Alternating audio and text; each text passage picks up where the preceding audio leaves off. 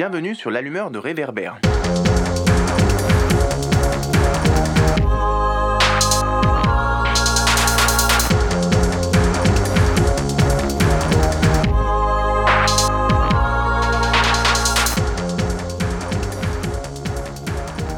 Bonjour à toutes et à tous, je suis David Brites.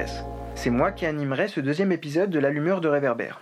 Pour ce nouvel épisode, nous allons nous concentrer sur l'actualité française, puisque depuis le 5 décembre, le pays est frappé par un vaste mouvement de grève et de manifestations qui vise à mettre à mal le projet du gouvernement d'établir un système dit universel de retraite, le fameux système de retraite par points. En 2019, un groupe de citoyens, soucieux de comprendre la réforme, d'interpeller les pouvoirs publics et d'éclairer leurs compatriotes, s'est constitué en collectif, le collectif Nos Retraites. Le 9 février dernier, nous avons rencontré Régis, un membre actif de ce collectif, dans le but d'obtenir des réponses relativement simples sur un sujet ô combien complexe et de vulgariser au maximum la réforme pour comprendre aussi pourquoi elle suscite tant de résistance. En espérant que vous en sortirez un peu plus éclairé et que cet entretien vous aidera à vous forger une opinion. Très bonne écoute.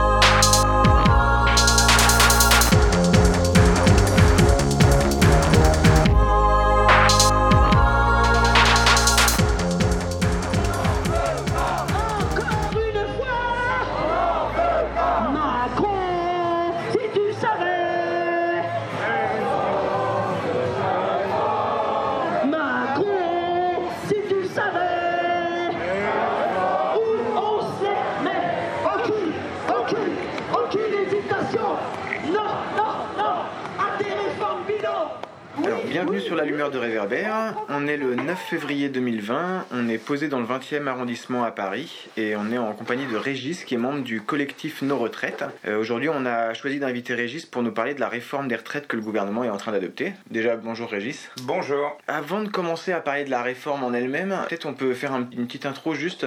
Euh, Est-ce que tu peux nous parler un peu du collectif, comment il est né, quel type d'action vous, vous menez? Ok, donc bonjour. Euh, donc moi je suis Régis. J'ai fait partie de ceux qui ont lancé le collectif en juin de l'an dernier, juin 2019. L'idée de ce collectif en fait, c'est que dedans il y avait des économistes, des hauts fonctionnaires qui ont bossé sur les retraites, des militants aussi, euh, des profils assez variés. L'idée en fait, c'était il y avait des choses qu'on savait avant la publication du rapport de loi qui a montré l'essentiel de ce qu'allait être le projet de loi de réforme des retraites. Il y a des choses qu'on savait avant qui sont confirmées avec le rapport et qui sont encore vraies là et qui, quelle que soit la conclusion du débat parlementaire, on sait que c'est le cœur du projet du gouvernement. Donc nous, notre idée, c'était rendre un peu euh, compréhensible, accessible les clés du débat, être sûr qu'on ne dise pas de conneries, donc euh, valider avec des économistes, des statisticiens, pour être sûr qu'on ne dise pas de bêtises. Et euh, en gros, ce qui nous inquiétait, c'est qu'on voyait beaucoup dans notre entourage des gens qui se disaient ah mais c'est trop compliqué, ou je comprends déjà pas comment ça marche maintenant, donc je vois pas pourquoi je m'intéresserais au projet de réforme, ou de toute façon, moi j'aurais pas de retraite, donc je suis pas concerné. Et donc nous, on voulait battre en brèche toutes ces choses et dire voilà, c'est un sujet qui nous concerne tous, c'est un tiers de nos vies la retraite. Il faut que les gens se sentent légitimes, simplifier le débat, euh, le rendre accessible pour que les gens osent s'exprimer sur le sujet. On va partir du principe qu'il y a des gens qui vont écouter le podcast et qui comprennent pas grand chose ou qui vraiment ne se sont pas encore renseignés. Vraiment de manière synthétique sur son principe, est-ce que tu peux nous expliquer en quoi consiste la réforme? Ok, alors du coup, en gros, pour voir où est-ce qu'on va avec ce projet de réforme, faut voir comment, c'est quoi les retraites aujourd'hui. Aujourd'hui, la retraite, donc, c'est euh, la continuité de son revenu au moment où on finit sa vie active. Donc, l'idée de la retraite, c'est que ta retraite représente un pourcentage assez conséquent, comme une assurance vieillesse, de ce qu'est ton dernier salaire. Donc, c'est pour ça que euh, on, cotise toute la, vie- pendant une certaine durée. C'est pour pouvoir euh, avoir droit à euh, cette assurance. En gros, l'idée, c'est du système de répartition dans lequel on est actuellement. C'est on a les, hum, les actifs d'aujourd'hui qui payent pour les retraites d'aujourd'hui. À l'inverse d'un système par capitalisation qui existe dans les pays libéraux, mais qui existe en partie en France, où en gros la capitalisation, on met de l'argent de côté et c'est notre argent qu'on va toucher au moment de la retraite. Là, le gouvernement, il, il maintient qu'on va rester sur un système de répartition. Tout à fait. Donc on, on- l'idée, c'est de garder un système de répartition, c'est-à-dire les actifs d'aujourd'hui qui, pa- qui payent pour les retraités de- d'aujourd'hui. Sauf que, et ça existe déjà en France, il y a déjà de la capitalisation. C'est-à-dire que aujourd'hui, quand euh, la retraite, euh, on fait le calcul qu'elle va être faible, par exemple pour des gens qui ont des hauts revenus, toutes les réformes précédentes qui ont un peu baissé le montant des retraites, il y a pas mal de gens qui ont déjà commencé à mettre de l'argent dans des assurances, dans des, euh, dans Dans des complémentaires. dans des complémentaires. Euh, les complémentaires, c'est autre chose. Ben, ça permet de compléter, d'avoir quelque chose de significatif, mais dans des solutions privées pour avoir une retraite plus importante. Donc il y a déjà de l'argent en capitalisation. La question, c'est aujourd'hui, on a essentiellement euh, notre argent qui est dans ce système solidaire de répartition. Et l'idée, c'est moins il y aura d'argent dans le système de répartition, plus il y aura des opportunités de marché et plus il y aura de, de possibilités d'aller à la capitalisation. Donc le projet de réforme, euh, j'y viens vraiment. Pour nous, il y a le risque de ce projet de réforme, c'est une baisse des pensions. Pourquoi? Parce que le cœur du projet, c'est de bloquer le financement des retraites à 14% du PIB, à 14% du produit intérieur brut, des richesses de notre pays. Sachant qu'aujourd'hui, il est à quasi 14%. Il est à quasi C'est à 14%, peu près il est à 300 13, milliards, 8, quoi. ouais, exactement. C'est 300 milliards d'euros, euh, 320 milliards d'euros dans le PIB, dans les richesses du pays. Alors que donc euh, les plus de 65 ans, ils sont aujourd'hui à 20% de la population et ils vont passer à 27% de la population en 2050. Donc ça veut dire qu'on va avoir un plafonnement à 14% et un décrochage par rapport au nombre de personnes qui vont devoir se partager ce 14%. Ça, c'est radicalement nouveau. On n'avait jamais vu ça depuis le début du système des retraites, un décrochage entre les seniors qui augmentent dans la population et euh, le financement des retraites qui est bloqué. Donc qu'est-ce que ça veut dire d'autre? Ça veut dire que ça va concerner tout le monde. Qu'est-ce que c'est euh, Est-ce que tu peux nous dire en gros la formule, l'universalisation du système, ça, ça veut dire quoi en fait pour les différents régimes? Régimes autonomes, régimes, euh, régimes spéciaux, euh, les différences entre public et privé, concrètement ça veut dire quoi en fait? Donc en gros, c'est aujourd'hui, euh, il y a beaucoup de professions qui ont des régimes spéciaux, donc qui ont des fonctionnements spéciaux, c'est-à-dire de combien ils payent en cotisation, combien ils, ont, ils mettent de côté, et ben ils vont tous être mis dans le même système avec quelques exceptions pour les flics, euh, pour les policiers, les militaires euh, et les quelques exceptions que le gouvernement a, commencé à céder. Du coup, ça veut dire, pour, beaucoup de ces régimes spéciaux, ça veut dire que ça collera pas forcément à, leur, à, ce qu'est leur activité. euh, en gros, typiquement, que- quand on prend les indépendants et les avocats, ils vont devoir payer comme tout le monde dans le système à points, alors qu'aujourd'hui, ils sont leurs propres patrons. En gros, chaque personne sur son salaire brut a 14% de cotisation salariale, 14% de cotisation euh, employeur. Donc c'est comme ça qu'on finance les retraites. Les indépendants, comme ils sont leurs propres patrons, eh ben, ils, ont ils décident de ne pas payer ces 14% et euh, ils mettent des réserves pour pouvoir en gros se constituer leur régime qui leur permettent de ne pas répercuter ce coût, des, ce coût sur leurs prestations, sur euh, leur modèle économique. Là, dans le système universel, ils seront obligés de, de faire comme tout le monde et du coup, ils seraient obligés de payer 28% de, de... Donc ça voudrait dire répercuter ça sur euh, leurs clients. Mais donc le cœur du projet, en tout cas, le cœur du projet de réforme, c'est euh, ce plafonnement à 14%, ce qui fait que quand on se passera à la retraite, on va avoir un décrochage de niveau de vie. C'est-à-dire que là, en gros, nous, ce qu'on dit, c'est que euh, va y avoir euh, les, les- les niveaux de vie vont baisser. Le gouvernement arrive à dire non, mais vous inquiétez pas, les retraites vont continuer à augmenter. Donc elles augmentent en euros. C'est pour ça qu'ils arrivent à présenter, par exemple, un smicard d'aujourd'hui va avoir sa retraite en 2050 à 2000 euros. Sauf que 2000 euros de 2050, euh, Ouais. donc les gens ils se disent ah c'est super mais ça vaut rien, ça vaut pas les euros d'aujourd'hui. Donc ce qu'il faut regarder c'est 2000 euros par rapport à combien de revenus avant. Et est-ce qu'il y a un décrochage Et c'est ça qu'on dénonce nous, c'est qu'il va y avoir un gros décrochage au moment de passer de vie active de salaire à retraite. Le deuxième truc qu'on sait sur, euh, qu'on a toujours su sur le projet et qui s'avère vrai, donc c'est le, la question de l'âge, de l'âge d'équilibre, le fameux âge d'équilibre qu'on appelle parfois âge pivot, qui fait que quelle que soit euh, la durée de cotisation, quelle que soit sa situation professionnelle ou son espérance de vie en fonction de sa catégorie, tout le monde va euh, euh, avoir le même âge d'équilibre, c'est-à-dire avec cet âge d'équilibre, si on part avant, on a une décote, et si on part après, on a une surcote. Aujourd'hui, ils veulent le fixer à partir de 64 ans, euh, 65 ans en 2037, ce qui fait que tous les gens qui sont soit au chômage, soit en incapacité de travail, en fait, vont devoir partir avec des décotes. Qu'est-ce qu'il faut avoir en tête comme ordre de grandeur C'est que depuis 10 ans, on a l'espérance de vie en bonne santé qui stagne à 63 ans. Donc ça ça bouge pas. Donc ça veut dire quoi l'espérance de vie en bonne santé? C'est l'espérance de vie sans incapacité de travail. Donc c'est ceux qui sont en incapacité de travail, quand même ils veulent, ils ne peuvent pas travailler plus longtemps. Donc ça c'est la première chose. Et par ailleurs, on a un senior sur deux qui est déjà plus en activité au moment de liquider sa retraite. Mm. Donc il y, a- il y a de plus en plus de gens, ils ont ni emploi ni retraite. Donc ça veut dire quoi euh, pour tous ces gens euh, d'allonger la, la durée de départ? Il va y avoir une baisse, une décote sur euh, leur pension. Mais ça, le, le gouvernement, il s'est targué au début de ne pas toucher à l'âge de départ. Ce que tu nous dis sur l'âge pivot, en fait, ça nous dit que c'est une grosse blague, puisque ça veut dire que si, t'arrives- ah, si tu prends ta retraite à 62 ans en ayant cotisé à taux plein, tu as un malus si tu, et tu te le traînes jusqu'à ta mort si tu travailles pas jusqu'à 64 ans. Donc en fait, c'est une manière de, de, reculer. En avril dernier, au moment de la restitution du grand débat, de la conférence de presse, c'est Emmanuel Macron lui-même qui disait euh, ce serait hypocrite de décaler l'âge parce qu'il y a un taux de chômage des seniors qui est beaucoup trop grand. Bah, le truc de l'âge d'équilibre, de, de, ça leur permet de fictivement garder l'âge de départ légal à 62 ans. Ouais. Donc se, ça leur permet de dire regardez, on n'y touche pas. Sauf que si euh, on gagne beaucoup moins à 62 ans, bah, mécaniquement, les gens ils vont devoir, pour maintenir le même niveau de vie, euh, travailler plus longtemps. Et donc ça, on sait que c'est assez injuste si on regarde juste les espérances de vie en fonction des métiers. Euh, entre les 10% les plus riches et 10% les plus pauvres, il y a 13 ans d'espérance de vie euh, de différence. Enfin, Mm. c'est énorme. Alors là, ce qu'ils ont prévu, c'est que euh, on a l'âge pivot, par exemple, à 64 ou 65 ans. Et euh, si on part un an avant, on a moins 5%. Si on part deux ans avant, on a moins 10%. Euh, donc si on part un an après, on a plus 5%. Si on part deux ans après, on a plus 10%. Mm. Sauf que, en plus de cette décote, bah, il y a aussi tous les points qu'on n'accumule pas pendant ces années qu'on n'a pas travaillé, pendant cette année ou ces deux années qu'on n'a pas travaillé en plus. Ouais. Donc en fait, ce moins 5% se transforme en moins 7%, le, le manque à gagner en termes de Mhm. points, et euh, le moins 10% se transforme en je sais plus combien, euh, moins 13%, je crois. Euh, enfin, Ouais. je suis à vérifier le chiffre. Et c'est ce qu'on essaye de dire, c'est que ces mesures d'âge, c'est pas une question d'âge, c'est une question d'argent. Quand on fait une mesure d'âge, vu que les gens ne peuvent pas, comme je le disais tout à l'heure, c'est juste plus de gens avec des décotes. Donc ça fait plus de gens. Donc en fait, d'une manière ou d'une autre, là, on entraîne une baisse des pensions. Exactement. En fait, on peut le voir. Même indépendamment de la question de la valeur du point. on- Exactement. Exactement. En fait, on peut le- si on prend la question juste comptable du financement des retraites, il y a Mhm. trois façons de le régler. Il y a baisser les pensions des retraités, des retraités Ouais. de maintenant. Là, ils l'ont exclu ben, s'ils avaient baissé la CSG et ça avait fait déjà un scandale chez les retraités. Ouais. Allonger la durée de travail, ce, dont on parle depuis tout à l'heure, c'est-à-dire quand les gens ne peuvent pas du fait de leur santé ou du chômage, ça veut dire juste avoir plus de gens avec une décote, Ouais. donc financer moins de retraite, ou augmenter les cotisations. Et donc ça, c'est exclu parce que le MEDEF et beaucoup de gens ne le souhaitent pas, parce que c'est le, coût du travail, qu'il ne faut pas y toucher, que c'est tabou.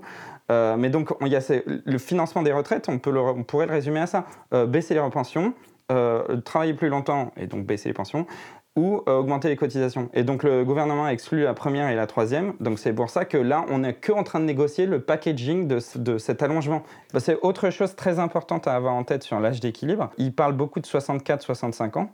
Sauf que cet âge d'équilibre, et c'est l'esprit de la loi, est fait pour reculer avec l'espérance de vie de chaque génération. Donc on sait déjà, selon le- les propres chiffres du gouvernement, qui est, qui est en fonction de projection de l'espérance de vie, on sait déjà que les gens nés en 1980, leur euh, âge pivot sera, euh, leur âge d'équilibre pardon sera à 65,4. Les gens comme moi nés dans les années 90, donc les gens nés en 90 par exemple, ça sera 66,25 Hmm. déjà. Donc on sait déjà que ça va reculer. Même quand les médias, même quand on parle dans le débat de 65 ans, bah, c'est pas 65 ans pour tout le Mhm. monde. Il faut avoir en tête pour tous les euh, 90, euh, l'âge pivot ça veut dire 66, et tous les 2000, l'âge pivot c'est 67. Hmm. Et ça c'est vraiment l'esprit de la loi. Tout à l'heure, tu parlais du, du- de la question de la pénibilité euh, et de, des différences d'âge euh, en bonne santé en fonction des métiers. Peut-être juste un point sur cette question de la pénibilité. Au début du mandat de- d'Emmanuel Macron, il y avait eu, alors de mémoire, 4 ou 5 critères de pénibilité Mhm. qui avaient été retirés à la liste des facteurs de pénibilité qui avaient Ouais. été euh, votés sous Hollande. Euh, là, il était question de remettre ces critères-là. Est-ce que tout ça, c'est dans la loi? Est-ce que la loi fait mention de la question de la pénibilité? Bah, c'est un des gros sujets, c'est-à-dire que bah, on a vu en fait les mesures d'âge ça marche pas parce que les gens sont en incapacité de travailler. Qu'est-ce que ça veut dire? Donc, c'est euh, il faudrait travailler sur comment faire pour que les gens ne se ruinent pas la santé au boulot, comment faire pour qu'ils travaillent plus longtemps, qu'ils soient pas poussés euh, hors de les entreprises, etc. Donc ça, c'est les débats sur la pénibilité, hein, sur les conditions de vie au travail, etc. Donc effectivement, la réforme des retraites Touraine en 2014, qui allonge la durée de cotisation, une des contreparties négociées, c'était ce compte pénibilité. C'était justement, ah bah euh, très bien, on allonge, donc on va mieux prendre en compte la pénibilité. Comme vous l'avez dit, effectivement, en 2017, Macron arrive au pouvoir, ils enlèvent 4 des 10 euh, critères de pénibilité, 4 ou 5, je sais plus, ouais. Et ce qui fait qu'il y, y a de moins en moins de gens. En plus, les gens, ils connaissent pas, et c'est un compte qui est sous-utilisé. Hmm. Et, euh, et aujourd'hui, il n'y a rien de très ambitieux qui est fait sur la pénibilité. Ça fait partie des sujets qu'ils essayent de négocier, mais on n'a pas de- d'annonce de, retour euh, des critères qui ont été supprimés. Et même, il y a des gens qui sont. Enfin, il y a de plus en plus de gens qui disent que même sur les 10 critères initiaux, bah, ça couvrait pas tout. Euh, Il y a plein de choses sur les risques psychosociaux, les troubles musculo-squelettiques. Il y a plein de choses euh, plus hum, chroniques, plus massives, qui sont mal prises en compte par ça. Par exemple, même sur la pénibilité des métiers où les femmes sont surreprésentées, euh, on voit que les critères de pénibilité prennent en compte, bah, par exemple, la toxicité, le bruit, des choses qui existent, Mhm. par exemple, dans le BTP ou dans certaines industries mais pas, bah, par exemple, les troubles musculo-squelettiques dans euh, les métiers du soin, etc. Donc même ça, il y a plein de choses qui font l'objet de négociations, mais on voit, euh, en vrai, euh, c'est comme pour le- les retraites, c'est quand même une question de montant, de volonté de, des, employeurs aussi d'investir ces sujets, et, aujourd'hui, on n'est pas très bon en France là-dessus. Et nous, ce qu'on observe, c'est que toutes les réformes qu'il y a eu depuis 40 ans, qui ont eu pour effet en gros de réduire la part de financement des retraites dans le PIB, il y a toujours eu ce qu'on appelait nous un peu la carotte, pour, enfin, ou des alibis sociaux en gros, pour faire passer euh, ça. Donc euh, sous Hollande, c'était le contre pénibilité, sous, euh, sous Sarkozy, c'était un départ pour incapacité de Mm. travail, etc.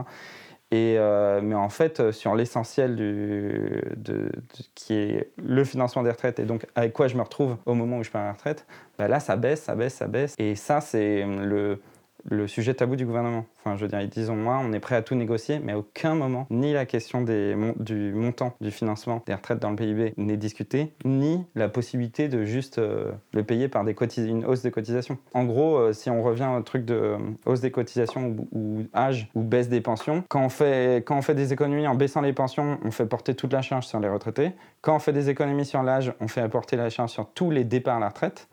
Et quand on fait porter la charge sur euh, les cotisations, bah, c'est sur tous les salariés. Donc ça, fait, ça coûte moins cher en fait. Mm. Enfin, ça fait plus, ça fait une charge qui est mieux répartie euh, sur Ouais. l'ensemble des salariés. Et la question, c'est est-ce que nous, on serait prêt à payer, euh, je sais pas, 0,2% pour combler le déficit Ou est-ce qu'on choisit plutôt de baisser de 100 à 500 euros les gens qui partent à la retraite? Et ça, il faudrait le poser comme ça, le débat, si, pour, qu'on, pour que ce soit vraiment un débat ouvert. Là, on va, on va passer au cœur de la réforme, en fait, la question du point. Peut-être juste pour rappel, pour calculer le point, on additionne le nombre de points cotisés, c'est-à-dire la période travaillée, et les points de solidarité, c'est-à-dire période non travaillée, et on multiplie le résultat par la valeur du paiement de points, enfin la valeur du point, quoi. Et ça donne la retraite, sachant que toute la carrière est prise en compte, alors qu'aujourd'hui, c'est les 25 meilleures années dans le privé et les 6 derniers mois pour le public. Donc en gros, euh, l'idée, c'est que le point euh, doit être euh, élevé pour que la pension ne baisse pas. L'idée que défend le gouvernement, c'est en gros chaque euro cotisé donnera le même nombre de points pour tout le monde. Le Premier ministre, il a déjà affirmé, confirmé que le point ne pourrait pas baisser. Et il a dit que ce serait inscrit dans la loi. Toi, qu'est-ce que tu penses de cette idée-là et qu'est-ce que tu penses de la garantie législative que Mm. le Premier ministre a donnée? Alors là, on rentre dans euh, ce qui est difficile à comprendre parce qu'on parle de plein de choses différentes, alors qu'en fait, c'est assez simple. La valeur du point, c'est quoi? Il y en a deux en fait. Il y a la valeur à l'achat, quand on cotise, et là, il y, a, la valeur à la vente ou à la liquidation, ou la valeur de service, c'est-à-dire au moment où on passe à la retraite. Au moment où on prend ces points, on, on les transforme en retraite. Donc il y a deux valeurs de points en fait. Et donc parfois on, se pose la question qu'est-ce que cette valeur va suivre? On a la, en gros le, rapport Delvoye a dit voilà c'est très clair, c'est très simple. La valeur d'achat c'est euh, 10 euros, euh, 10 euros le point. Et la valeur de service, c'est 55 centimes euh, euh, à la vente euh, au moment de le transformer en retraite. Comme ça, il disait c'est très clair et tout, mais justement, il n'y avait pas l'info, et c'est encore en débat, et c'est encore pas clair, et c'est euh, difficile d'accès pour plein de gens. Comment ces deux valeurs vont évoluer? Comment faire pour que ça suive le niveau des salaires, en gros? Qu'il n'y ait pas un décrochage au moment où on passe à la retraite. Il faudrait que les deux suivent les salaires. Il faudrait que les deux valeurs suivent les salaires. Donc là, ce qu'on a, nous, dans ce qu'on a vu des rapports, on a la valeur d'achat qui va suivre les salaires. Donc euh, au moment où on cotise, ça va, ça va suivre les salaires. Par contre, euh, la valeur de service, ça sera en fonction de l'espérance de vie, comme je l'ai dit. Il y a, Quand tu dis espérance de vie, c'est une Par estimation- génération. Voilà, une estimation moyenne de l'espérance de vie par Par génération. génération, ouais, ouais, exactement. Et en fonction de, euh, de l'inflation. On n'est pas sûr que celle-là suive les salaires. Donc ça veut dire quoi? Ça veut dire qu'on va accumuler, accumuler, accumuler des points. Et euh, la question, c'est combien ça vaut vraiment au moment de la liquidation? Et ça, là-dessus, il n'y a pas de garantie. Quand bien même ils garantissent que ça va augmenter, est-ce qu'ils parlent de la valeur d'achat? Est-ce qu'ils parlent de la valeur de liquidation? Nous, la question, c'est euh, qu'est-ce que les garanties là dans la loi d'aujourd'hui? En quoi elles engagent les gouvernements? Futurs déjà Par ailleurs, si on a l'enveloppe globale qui est bloquée à 14%, il bah, va bien falloir euh, contraindre euh, en fonction de ce qu'ils appellent les trajectoires financières. ou euh, C'est mécanique. Enfin, on va avoir plus de gens qui vont devoir se partager cette enveloppe des 14%. Donc ça veut dire qu'au moment de la liquidation, ça va baisser. Et vraiment, encore une fois, le système à points suit l'espérance de vie. Donc c'est comme s'il y avait un régime par génération en fait. Et donc je pense que les gens ont bien compris dans le système à points le, truc de calcul où on part des 25 meilleures années ou 6 derniers mois pour les fonctionnaires à une prise en compte de toute la carrière. Ça c'est bien passé, j'ai l'impression dans le mmh. débat. Où du coup, bah, dans les années creuses entre guillemets, il faudra quand même continuer à acheter des, points. Et euh, d'où aussi les points de solidarité euh, pour combler euh, certains manques, etc. Sauf que pareil sur les points de solidarité, il n'y a pas, a rien de très précis pour l'instant qui est annoncé. On ne sait pas combien d'argent va y avoir. Et surtout, les points de solidarité, c'est plus les cotisations qui vont financer ça. Aujourd'hui, quand je suis au chômage, c'est le calcul de mes 25 meilleures années qui permettent d'éponger mes périodes de chômage. C'est mes cotisations mmh. qui euh, permettent d'éponger le chômage. Demain, mes cotisations, elles me permettent d'acheter mes points, mais je suis dépendant de l'enveloppe euh, qui est dédiée à ça, qui est séparée.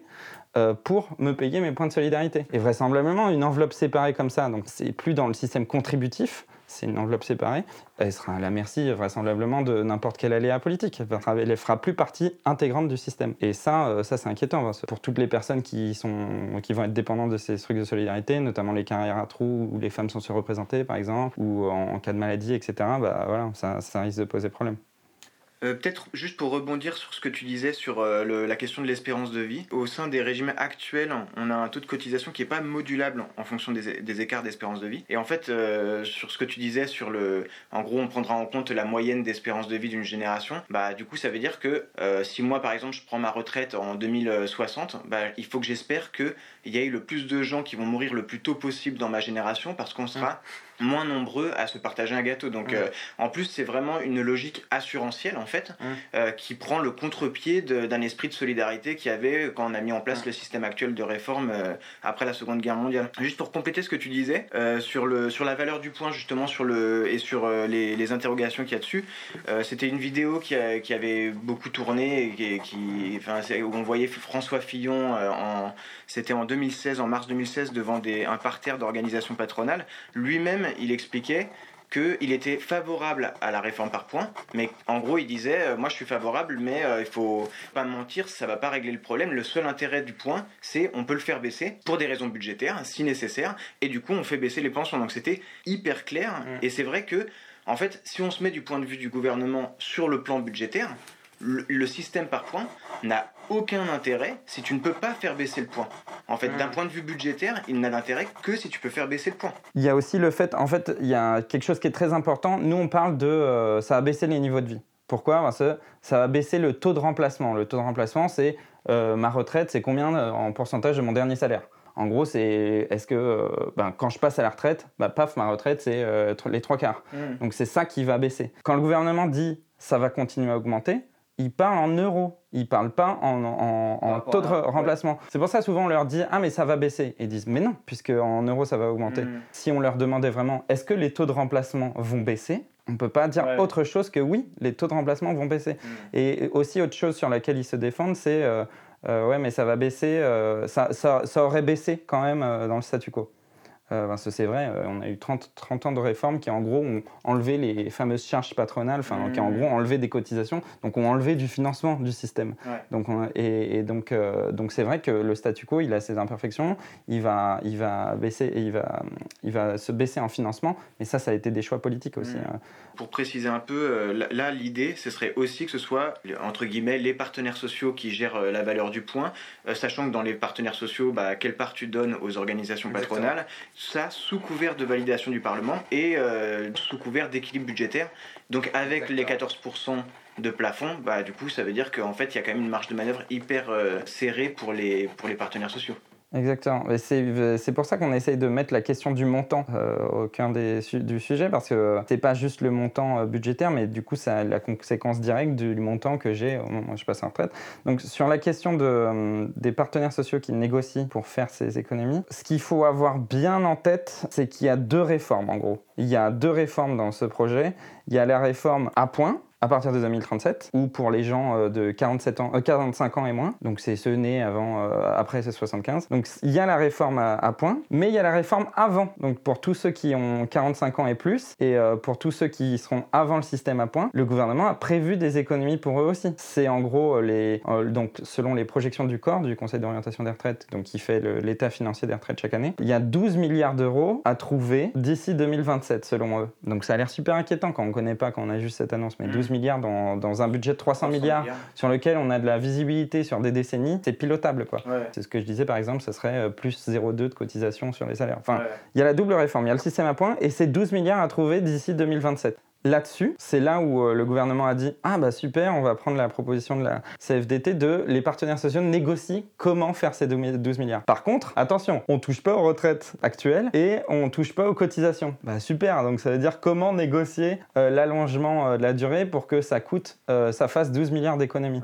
Donc ça, ça veut dire quoi? Ça veut dire que c'est ces 12 milliards qu'il va falloir économiser sur les... Je sais pas combien il y a de millions de gens qui partent à la retraite d'ici... Euh, bon, les 3,5 millions et demi, 4 millions de gens qui partent à la retraite d'ici là, c'est sur vous les 12 milliards. Donc ça, cette double réforme d'économie de court terme pour les, tous les gens qui partent à la retraite en 2027 et la réforme à point, mais du coup pour, pour, les économies à faire qui sont négociées par les partenaires sociaux, le gouvernement dit si vous n'êtes pas d'accord, c'est nous qui tranchons. Et c'est ce qui s'est passé sur l'assurance chômage l'an dernier. Euh, le gouvernement a dit euh, vous négociez librement, sauf que vous avez une feuille de route, il faut faire ça, ça, ça. Alors évidemment, les partenaires sociaux ne tombent pas d'accord.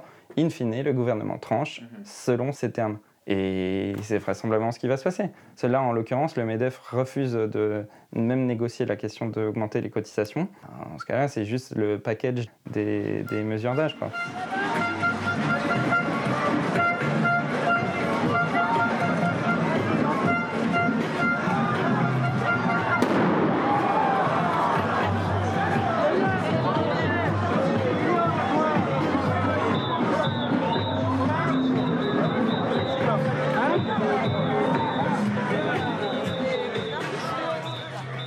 Assez simple, il suffit qu'on regarde les pays qui ont servi de modèle, enfin les pays où on a mis euh, ça en place. Euh, on peut regarder la Suède et, les effets que nous, on, pense qui risquent d'arriver sont exactement ce qui sont passés en Suède. On a un système euh, en Suède qui était très solidaire, où après la, mise en place du système à points, à long terme, qu'est-ce que ça donne? Ben, Des seniors pauvres des gens qui doivent travailler en, mauvaise santé plus longtemps et euh, bah, euh, une, augmentation de, des travailleurs pauvres chez les seniors et de la mm. pauvreté chez les retraités. Donc euh, il suffit qu'on regarde. Hein. et il y a plein, il y a pas mal d'exemples, c'est ça qui est intéressant. On peut regarder l'Allemagne ou le Chili où il y a des modèles très différents de système à points. Typiquement pendant la crise en Suède, bah, ça, ils ont baissé les pensions pour faire des économies. Ce qui en période de crise par exemple est, est procyclique, c'est-à-dire que ça a aggravé la crise puisque les seniors consommaient moins. Alors qu'en France, nos systèmes de protection sociale, notamment les retraites, ont été contracycliques et ils ont permis d'amortir un peu l'impact de la crise. Mais en fait, nous, notre propos, il est de dire il y, a eu beaucoup d'annonces qui ont été faites, notamment sur les femmes ou sur euh, la lisibilité, où, euh, c'était censément améliorer euh, très substantiellement. Et nous, ce qu'on voit, c'est qu'on ne s'y retrouve pas au moment où on fait les calculs, notamment sur les cas types ou sur, les, sur, la, sur la question des femmes. On voit que ça ne va pas améliorer. Les femmes avec enfants ou les familles monoparentales, ça va continuer à être compliqué. Et sur le minimum de pension, à 1000 euros, qui est quand même euh, parmi les grands gagnants, en fait, en fait c'était quand même dans l'objectif de, depuis 2003. Et ça reste sous condition d'une carrière complète. Donc là, on comprend plus, parce que euh, carrière complète, on a une durée de cotisation qui revient par la fenêtre, alors qu'on avait dit qu'il n'y aurait plus que l'âge pivot euh, qui compterait. Donc euh, on voit bien que là-dessus, c'est difficile de s'y retrouver, c'est difficile du coup de débattre dessus parce que les gens sont paumés, mais, mais c'est des vrais sujets. Hein. Et ça reste les grands gagnants de la réforme, c'est-à-dire ceux qui ont le minimum. Mm. Et ça va concerner 45% des femmes vont être à ce minimum. Il y a un ou deux mois, euh, Michel Blanquer envoie une lettre à tous les profs où il dit, euh, en, plein mouvement, il dit ne vous inquiétez pas, il y aura le minimum de retraite. Enfin, quand on voit un ministre de mmh. l'Éducation qui veut rassurer ses troupes en leur disant il y aura le minimum, c'est quand même terrible. Et du coup, c'est quand même, je, enfin, je voyais souvent, les, quand on parle des grands gagnants, on parle très souvent de ces minimums. Quand on parle des femmes comme grands gagnantes, c'est vis-à-vis de ce minimum. Euh, ce minimum, donc, qui, fait, qui est quand même une bonne chose parce que ça relève pour certaines situations très compliquées, ça permet aussi et euh, j'espère qu'on y reviendra, ça permet aussi d'afficher une baisse des inégalités parce qu'on sort tout le haut de la distribution des retraites publiques. C'est-à-dire tous les cadres à plus de 10 000 euros par mois, à plus de 120 000 euros par an, on va les sortir de la retraite publique, c'est-à-dire qu'à partir de 120 000 euros, quand tu cotises au-delà, tu n'auras plus la cotisation euh, classique, euh, 14%, euh, toi, euh, 20, enfin, 14% toi, 14% employeur. Ils vont passer à 2,8. Et euh, qu'est-ce que ça veut dire? Ça veut dire qu'ils vont plus acquérir de droits euh, normaux. Ouais. Donc ça veut dire qu'on va sortir plus de 3 milliards d'euros euh, du système de répartition pour ces, pour ces cadres très supérieurs. C'est pas grave parce que ces gens, ils auront les moyens d'aller vers la capitalisation. Mais ça veut dire qu'on va sortir par an plus de 3 milliards d'euros du système alors qu'on a soi-disant un problème de financement. Donc en sortant massivement les hautes pensions et en revalorisant un peu la baisse, ça leur permet sincèrement d'avouer, de- de- d'afficher une baisse des inégalités. Mm. Parce qu'on tire par le bas, on tire le système par le bas. Et ça, c'est très fort parce que on a, on a vu que les taux de remplacement vont baisser, mais ils arrivent à le présenter comme. euh, donc je regardais des gens qui suivent un peu euh, sincèrement et tout, qui disent mais c'est une réforme de gauche, parce que machin et tout. Et mais c'est on sort de l'argent public en fait. Et tout ça, c'est des opportunités de marché pour les, la capitalisation. Enfin, on pourrait le voir autrement. On pourrait se dire cette réforme, c'est pour beaucoup le minimum. Donc il faudra regarder combien de gens vont atterrir au minimum. hein. Ça va être très intéressant de voir combien de gens. euh, euh, donc, et c'est ce qu'on n'a pas dans les études d'impact d'ailleurs. Et pour ceux qui ont les moyens, la capitalisation. Pour compléter, que les taux de remplacement vont baisser, mais les, ceux qui se le permettent, ils vont pas, le ils vont Mm. pas, ils vont pas rester dans cette situation. Ils vont Ouais. compléter en capitalisant. On, a- on va avoir ces, plusieurs situations. Ceux qui sont au minimum, ceux qui capitalisent parce qu'ils ont les moyens, et ceux qui voient leur truc baisser mais qui peuvent pas capitaliser, bah, soit ils vont devoir euh, travailler plus longtemps, soit ils vont avoir une grosse dégradation de leur pension, soit, euh, enfin, on peut imaginer comme ça arrive à- dans d'autres pays européens que les gens que les gens retournent vivre chez leurs enfants. Enfin, je veux dire, euh, tout est possible, quoi. Donc voilà, nous, c'est pour ça que notre propos il est beaucoup sur les montants et sur euh, bah, combien je gagne en taux de remplacement et euh, le fait que ça va concerner tout le monde, quoi. On va rester sur la thématique de la capitalisation. Dès le début, il y a eu beaucoup cette euh, suspicion sur euh, le fait que le gouvernement tente de mettre en place un système par capitalisation. Tu as des éléments euh, factuels qui ont, qui ont alimenté le- la suspicion. Le fait que Jean-Paul Delevoye, qui était haut commissaire aux retraites, ait entre guillemets oublié, lui il a utilisé l'expression omission par oubli, de préciser... il a dit c'est la faute de sa femme quand même, ce qui est quand Ouais, ouais, il en a racheté. Ce qui, est, ce, qui est, ce qui est bien dans l'air du temps, c'est. En gros, il avait oublié, euh, entre guillemets, de préciser ses liens avec un institut de formation de l'assurance, l'IFPAS. À, à côté de ça, on a des visites avérées de représentants de BlackRock euh, euh, auprès de l'Elysée, je crois à peine un ou deux mois après l'élection de Macron. Juste pour rappel, BlackRock, BlackRock ne gère pas des pensions de retraite directement, il gère des actifs. Et dans ces actifs, en fait, l'essentiel de ce qu'il gère, c'est des fonds de pension.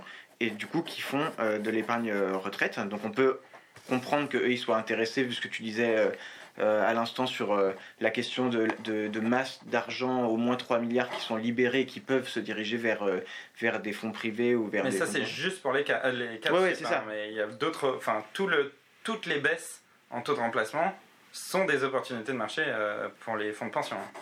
Alors, c'est ouais, du coup, en, en plus, on a eu la petite cerise sur le gâteau, puisque c'est c'est pas ça qui fait que la réforme va, va, être une, euh, va inciter à la capitalisation, mais le symbole était tellement beau, c'était euh, le cas du, du titre d'officier de la Légion d'honneur qui avait été donné à Jean-François Cirelli en- au début de l'année, euh, qui est le président du groupe BlackRock France. Donc tout ça, ça alimentait un petit peu euh, les, les suspicions. Au-delà de, de ce que tu as dit sur euh, le- les plus hauts revenus, du coup, et, le passage à une contribution à, à- euh, d'un taux de contribution à 2,8% pour, euh, pour, les plus, pour ceux qui gagnent plus de 120 000 euros par an, par rapport à la, à la capitalisation, en quoi c'est le symbole justement de, de ça, tous, tous ces petits facteurs qui Ouais. alimentent la suspicion? Ben, J'aurais tendance à, dire, euh, sans même avoir besoin de regarder les symboles et sans chercher, parce qu'il y a beaucoup de gens qui du coup se disent, euh, Ah, ils sont main dans la main, euh, ça ressemble à du complot ou en gros des groupes d'intérêt qui, qui, sont, qui ont l'air de manigancer. Mais en fait, euh, il faut regarder très euh, cliniquement. En fait, c'est des gens convaincus de l'utilité de la capitalisation. Il y a déjà donc BlackRock faisait des recommandations pour dire voilà, ça permet d'alléger le financement public des retraites, d'aller vers la capitalisation. Et c'est plein de gens, enfin des gens qui croient dans l'efficacité du marché. Euh, ont tendance à aller vers ça. Il y a des recommandations de la Commission européenne sur euh, euh, ouvrir à la capitalisation parce que du coup ça fait moins peser sur les, sur les ressources publiques. Donc c'est, faut pas le voir comme un, truc le grand méchant loup, mais plutôt comme voilà, c'est des choix de société en fait. Et, et on a le droit d'a- d'a- d'aller dans un sens ou dans l'autre, mais il faut le présenter comme tel, c'est-à-dire plusieurs chemins. Euh, choix de société sur euh, soit plus de solidarité, plus d'individualisme avec la capitalisation, combien ça représente d'argent, est-ce que c'est un filet, est-ce que du coup on a un filet de sécurité? C'est le truc de la capitalisation, c'est quand même euh, numéro un le risque que ça fait peser en, cas de crise. Et comme on l'a vu, dans plein de pays, les, pensions des gens qui sont volatilisées avec les crises financières. Du coup, en France, le terrain est prêt, a été préparé puisque les fonds de pension sont défiscalisés. Donc non seulement euh, on va avoir euh, du financement public qui va sortir des retraites. Mais en plus, une fois qu'il sera placé dedans, on va avoir du manque à gagner en termes d'impôts, puisque ça, on a des fonds de pension défiscalisés. Et euh, même la loi Pacte a mis en place des choses pour faciliter la mise en place de assurance. la loi Pacte, donc, est, je sais pas. Je vais compléter si tu veux. Je, je, dis juste un mot et après on peut. Euh, moi, je, je, trouve qu'il y a un lien très fort à faire justement entre cette question de la baisse de contribution pour les, ceux qui gagnent plus de 120 000 euros par an avec cette loi Pacte justement dont on a très très peu parlé je trouve euh, l'année dernière alors que c'était un grand fourre-tout et qu'il y avait des trucs super importants dedans. Et un des éléments je trouve qui est assez bien euh, euh, facile à relier avec cet élément de baisse de contribution pour les plus hauts revenus dans, le fonds commun des retraites c'est le fait que dans la loi Pacte on a des cotisations dans des fonds d'assurance privée qui sont défiscalisées dans le cadre de plan d'épargne engagé dans le cadre des entreprises. Donc au-dessus de 10 000 euros par mois, il y a des avantages fiscaux. Donc ça veut dire qu'ils sont payés par le contribuable. Et donc le gouvernement peut euh, se targuer de dire on ne fait pas de capitalisation. En fait, fiscalement, depuis l'année dernière, il l'incite. Donc, euh, et, et, du coup, ça veut dire que là, on a des seuils élevés. Mais en fait, une fois que la structure du nouveau système elle est en place, pour un futur gouvernement, c'est pas très compliqué de baisser les seuils pour généraliser encore plus le phénomène de capitalisation, parce que du coup, on libérera encore plus d'argent et les gens, s'ils veulent pouvoir cotiser, bah, en fait, ils se tourneront vers des fonds d'assurance privée ou vers des fonds de pension. Oui, tout à fait. Bah, tout, tout, est prêt pour. Euh, du coup, ça se fait déjà. Certains dans le collectif, là, on se connaissait de. Euh, des manifs sur la réforme des retraites en 2010. Et en fait, c'est déjà ce qu'on disait, c'est-à-dire n'importe quelle baisse d'argent dans le système public, ben, les gens qui le peuvent vont compenser. Donc ça va faire des opportunités de marché pour les assureurs. Et, euh, on a des champions en France euh, de l'assurance privée. Euh, et, enfin, à l'époque, il y avait le frère de Sarkozy, au moment où Sarkozy passe sa loi, qui était à la direction de CNP Assurance, qui est un des plus meilleurs assureurs privés. Enfin, on se dit quand même, il y a des... Questions de conflit d'intérêts, parce que là, on parlait de conflit d'intérêts en parlant des figures les plus connues mais il faut regarder euh, les parcours, les carrières des, des gens qui sont dans les cabinets de, mm. de Edouard Philippe. Ou de, en fait, pourquoi pas si c'était assumé, voilà, on a la conviction que la capitalisation, c'est mieux, c'est comme si, c'est comme ça. Mais là, on a un peu un double discours où euh, on nous dit, ah, mais c'est grâce à nous que la répartition est protégée, et alors qu'en fait, il la dévitalise. Quoi. Encore une fois, pour une question de montant, on va mettre 14% du PIB dans nos retraites, euh, dans nos retraites publiques. Le reste, c'est euh, chacun, chacun pour soi. Quoi. Alors un mot sur la question du financement des retraites. On nous dit euh, que le système des retraites il n'est pas finançable à terme, que, que c'est en déficit. Toi, qu'est-ce que tu penses de ça? Bah, C'est très intéressant de comment on analyse les déficits. Qui fait école sur le sujet? C'est le corps, c'est le Conseil d'orientation des retraites. Chaque année, ils sortent leur rapport au printemps tout est prévisible depuis longtemps. Donc la plupart des chiffres, ils, étaient en place. Pour la première fois, Édouard Philippe demande un rapport au corps pour qu'il sorte en plein novembre, en plein débat, pour euh, nous annoncer, oh là là, c'est catastrophique, entre 7 et 17 milliards euh, d'euros mmh. d'économies à faire d'ici 2025. Et en fait, qu'est-ce qu'il faut regarder là-dedans? Déjà, il faut le mettre en comparaison aux 320 milliards du système, de est-ce que ça nous met en danger, est-ce que ça se finance facilement, est-ce qu'on a des réserves, etc. Mais surtout, comment il le calcule Et euh, nous, on avait analysé aussi le rapport, cette sortie du corps, qui est incontestable, hein, qui fait école, mais sur qu'est-ce qu'on met en valeur. En gros, il y a un problème avec euh, une des façons d'afficher du déficit, c'est quand l'État dit, voilà, on va baisser notre masse salariale, donc on va avoir moins de fonctionnaires, donc on va avoir moins de cotisations à payer. Pour autant, on va avoir un déficit parce que on a des anciens nos anciens fonctionnaires, donc plus, à qui il va falloir continuer de payer les retraites. Et donc ça, on l'affiche comme un déficit, alors que enfin, c'est juste l'État qui sait qui est-ce qu'il va avoir, de juste payer ses retraites. Enfin, ça, ça permet de présenter comme quelque chose d'extrêmement inquiétant, euh, ben une, juste une démographie de la fonction publique qui, était prévue et prévisible. Il n'y a pas de mise en danger, quoi. Il n'y a pas de mise en risque là-dessus. Et on a par, ailleurs plein de fonds de réserve. Et du coup, c'est un peu irritant de voir qu'on nous fait ces chiffons rouges de 12 bah, milliards à trouver d'ici 2027, alors qu'on va retirer, rien que sur les cadres, 3 milliards par an, minimum. Donc on se dit, c'est pas sérieux. Ce n'est pas sérieux. Et du coup, on, est un peu agacé de voir qu'il n'y a pas de débat ouvert euh, sur euh, bah, le montant, combien on veut y mettre, pourquoi, est-ce que c'est bien, euh, est-ce que c'est mal. Et, on a, c'est un peu ce dogme, du, une forme de dogmatisme sur ces 14 à 13 pour, pour une part aussi importante de la population. quoi. Enfin, c'est pas de l'argent gaspillé. De... Quand on voit les, les, retraites, elles sont, elles sont consommées en fait. Donc, euh, pardon, je me suis un peu éloigné du sujet. Et euh. du coup, sur le déficit, oui, donc voilà, il faut le mettre en ordre de grandeur. Ah, et surtout, il faudrait montrer comment on le comble, ce déficit. Et donc, le corps, par exemple, a montré les différents scénarios. Et nous, on a essayé de le faire en cas type. On a été très peu repris en novembre-décembre. Donc, les scénarios, comment on comble ces 12 milliards d'ici 2027 entre bah, baisse des pensions, euh, allongement de la durée, donc soit report de l'âge légal, soit espèce d'âge pivot avant l'heure, avant le système à points, soit euh, durée de cotisation qui augmente. Et là, quand en janvier, ils ont annoncé on abandonne l'âge pivot, ils parlaient de ça. Ils parlaient pas du système à points, ils parlaient des 12 milliards d'économies qui seraient sous une forme d'âge pivot avant le système à points pour en gros, euh, bah, les gens, euh, ils auraient une décote. L'idée, c'était qu'ils aient potentiellement une décote s'ils partaient dans le système actuel. Le, texte, il a été présenté au Conseil des ministres le 24 janvier tu l'as esquissé euh, vite fait tout à l'heure, euh, le Conseil d'État s'est prononcé euh, sur le texte, et déjà il s'est prononcé de façon très critique. Il a appelé à la vigilance sur plusieurs points, il a pointé du doigt le manque de temps que le gouvernement lui laissait pour étudier le projet de loi, voire, c'était sur ça que tu faisais allusion tout à l'heure, il a pointé le risque d'inconstitutionnalité de, certains éléments de la réforme, en particulier ce qui concerne les enseignants. Et en outre, il a fait remarquer, enfin en fait il a remis en cause l'expression chaque euro cotisé ouvre les mêmes droits pour tous. Mmh en précisant, euh, je cite, que euh, en fait ce slogan il reflète imparfaitement la complexité et la diversité des règles de cotisation ou d'ouverture des droits. En gros, il a dit c'est pas un régime universel, c'est plutôt un système universel par point qui comporte cinq régimes différents et du coup il a remis en cause un peu cette question de l'universalisation. Comment toi tu perçois les débats parlementaires qui ont cours euh, pour l'instant? Comment tu vois la suite, la suite au niveau du processus de, de, vote de la loi, etc. Euh, sur le 1 euro cotisé, même droit, ça fait plaisir de voir que, euh, enfin, qu'il y ait la confirmation de ce qu'on dit. Quand on dit euh, chaque espérance de vie aura une valeur de points différente, où on voit déjà les exceptions qui sont mises en place, ou pour les cadres qui sont sortis, etc.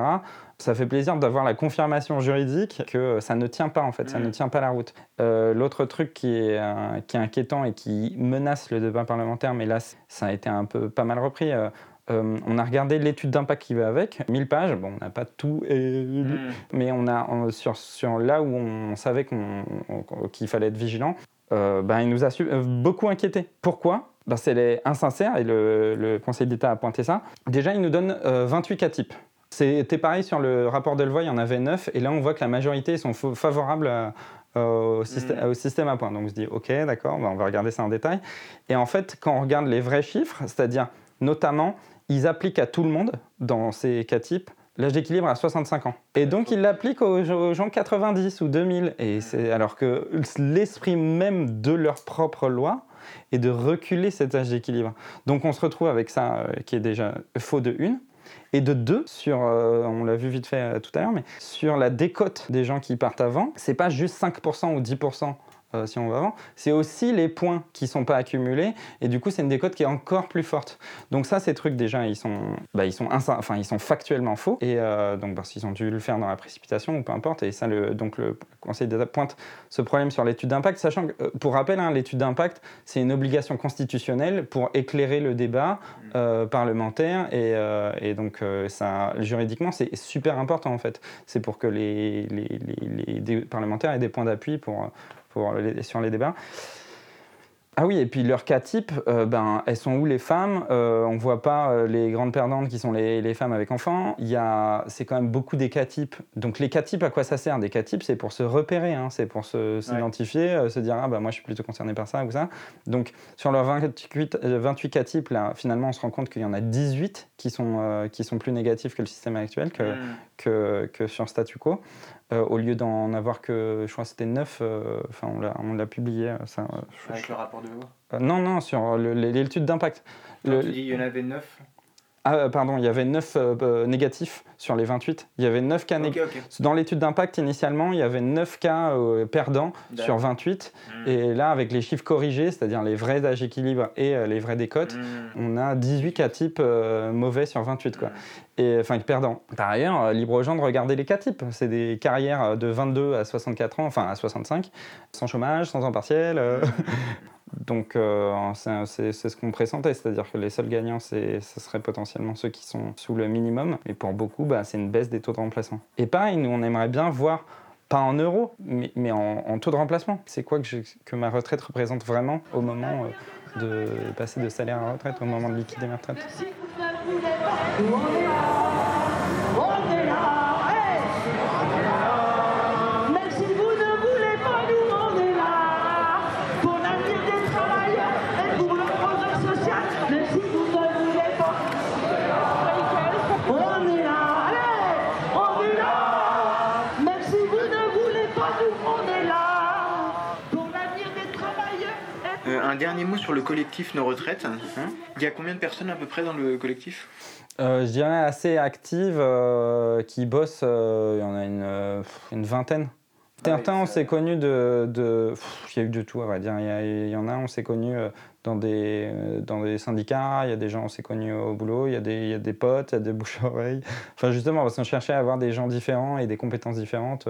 On a fait aussi fait beaucoup au bouche-oreille. Et de, voilà, on aurait besoin de quelqu'un qui sait faire ça, qui sait faire ça, ou, vérifier. Et ce qui est assez chouette, c'est qu'il y avait une demande quand même de clarification et qui fait qu'on a plein d'énergies assez chouettes qui sont venues. Par exemple, là, euh, il y a il y a dix jours, on a fait un hackathon pour essayer de développer des nouveaux outils. Euh, donc on l'a fait à la base, qui est un lieu qui est très occupé par des assos environnementales. Donc on a eu, ça nous a permis d'avoir des contacts intéressants avec eux. Mais du coup, le hackathon lui-même nous a permis plutôt de retrouver des contacts avec des milieux très euh, militants sur les questions numériques. Et on sentait qu'il y avait une énorme appétence de eux, de leur, tout leur savoir d'expertise, bah, de, de, aussi le mettre au service d'autres euh, luttes, comme d'autres combats, comme par exemple la question des retraites. Euh, donc c'est assez intéressant parce que on a plein de gens très intelligents qui sont, se sont rapprochés de nous, euh, donc euh, on a eu de la chance. Euh, où est-ce qu'on peut s'informer pour assister à un des cycles de formation ou à une des formations du collectif sur la fin? Donc là où on produit le plus de contenu, c'est sur les réseaux sociaux, donc sur Facebook, Twitter. donc sur Twitter, c'est at nos retraites. Sur Facebook, c'est collectif nos retraites. Sur YouTube, on a du coup une formation d'une demi-heure. Euh, donc pareil, il suffit de taper collectif nos retraites. Il y a des vidéos d'une minute pour avoir des trucs un peu plus euh, classiques. Sinon, du coup, on a fait pas mal de médias. Euh, donc voilà, en tapant nos retraites, on devrait pouvoir trouver des choses. Sinon, notre site internet, c'est réformedesretraites.fr. Et puis, avec, d'autres camarades, entre guillemets, on a, on a produit d'autres supports, par exemple laretraite.lol, avec le mouvement qui s'est fait très bien faire des infographies, qui donne des arguments en fonction de sa situation, c'est-à-dire je suis jeune, ou je suis actif, ou je suis cadre, etc. Je suis homme, je suis femme. Euh, donc il y a laretraite.lol, il y a laretraite.lol slash grande gagnante pour euh, vraiment un focus sur les femmes. Parce qu'il y a un co- il y a un- la question des femmes était vraiment un des arguments de vente du gouvernement. Et en fait, quand on regarde les détails et quand on déconstruit, on se voit qu'il y a- il y, a pas mal de, de, de loups. Et il y a eu un grand meeting en décembre de, avec plein de militantes de plein de bords différents qui ont fait de la, du, du décryptage euh, sur plein de points euh, qui étaient extrêmement intéressants. Donc sur euh, laretraite.lol slash grande gagnante, il y a beaucoup de ces argumentaires. Tu disais que sur, au niveau des cas types, les femmes étaient un peu absentes en fait. Ouais. Et puis on voit qu'elles sont assez perdantes. En termes d'autonomie financière des femmes, il y a des grosses questions.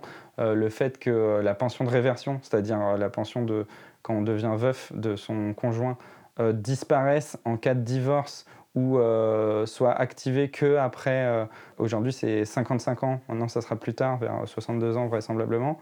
Bah, en fait, très intimement, pour des milliers, des milliers de familles, c'est énorme. Ça veut dire qu'on se fait des choix dans la famille pour euh, une personne garde les, et au foyer et l'autre non. S'il y a 55 ans, on n'a plus de ressources, ou mm. s'il y a un divorce ou quoi que ce soit, de tout perdre, enfin, c'est, ça a des conséquences énormes.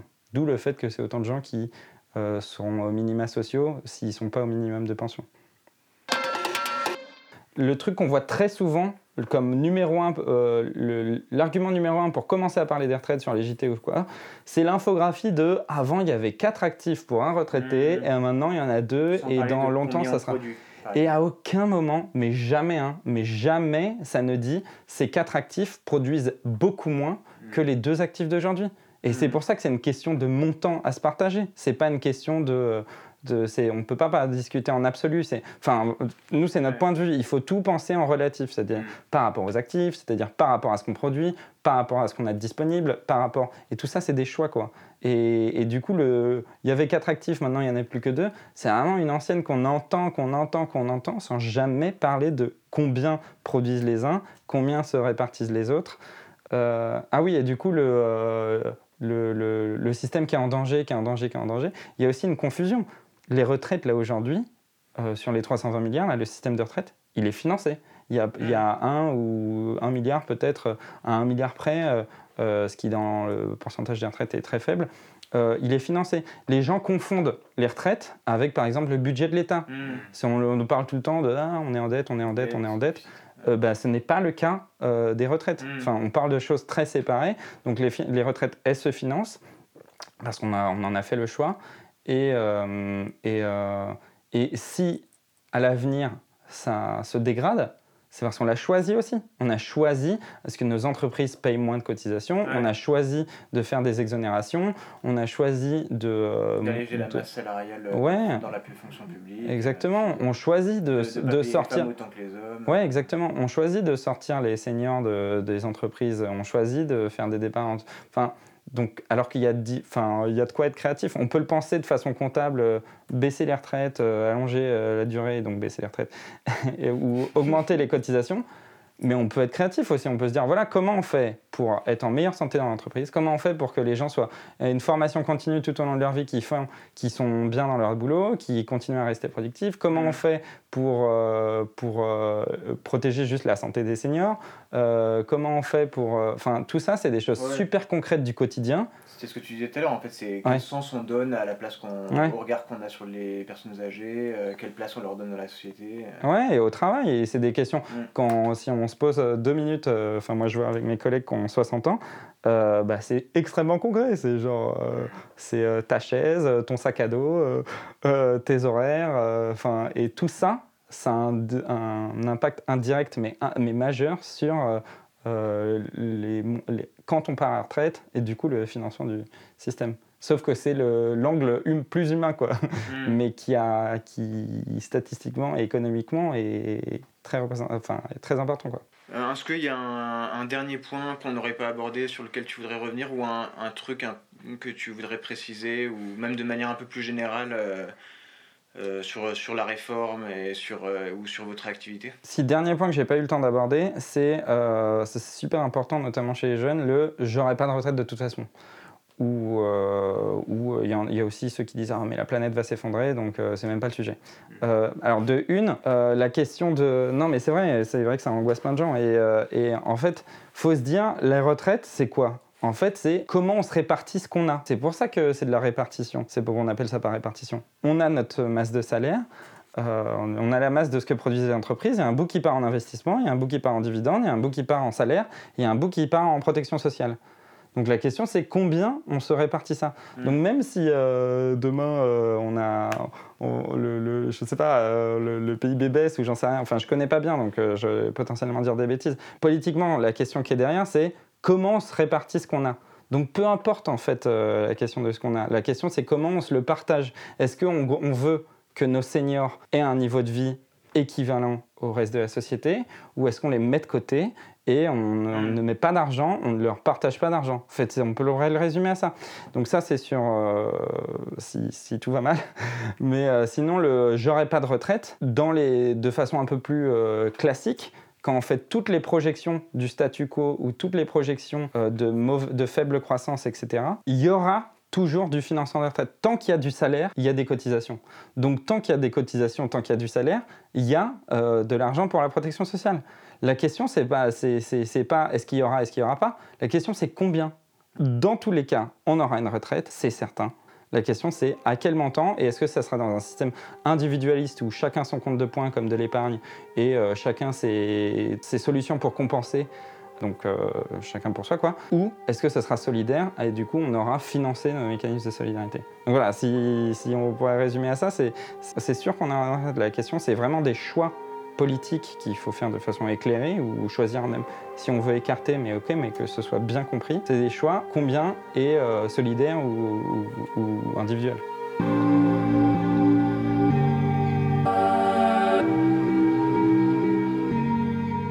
On arrive au terme de ce deuxième épisode. On remercie Régis pour le temps qu'il nous a consacré et on souhaite aux membres du collectif Nos Retraites du courage pour la suite, en saluant au passage le travail très riche et très dense qu'il réalise depuis plusieurs mois, rappelons-le de façon totalement bénévole. Vous trouverez sur le blog les liens relatifs au support de formation et d'information du collectif Nos Retraites et au travail de pédagogie réalisé par ses membres. On espère que cet entretien vous a plu et tout en sachant qu'il n'était pas possible d'être 100% exhaustif sur un tel sujet, on espère qu'il vous a permis de vous forger une opinion sur la réforme actuellement en discussion au N'hésitez pas à partager l'épisode si le sujet vous a intéressé ou si vous connaissez des gens que ça peut intéresser ou qui souhaitent s'éclairer sur la réforme. A bientôt et gardons nos lanternes allumées.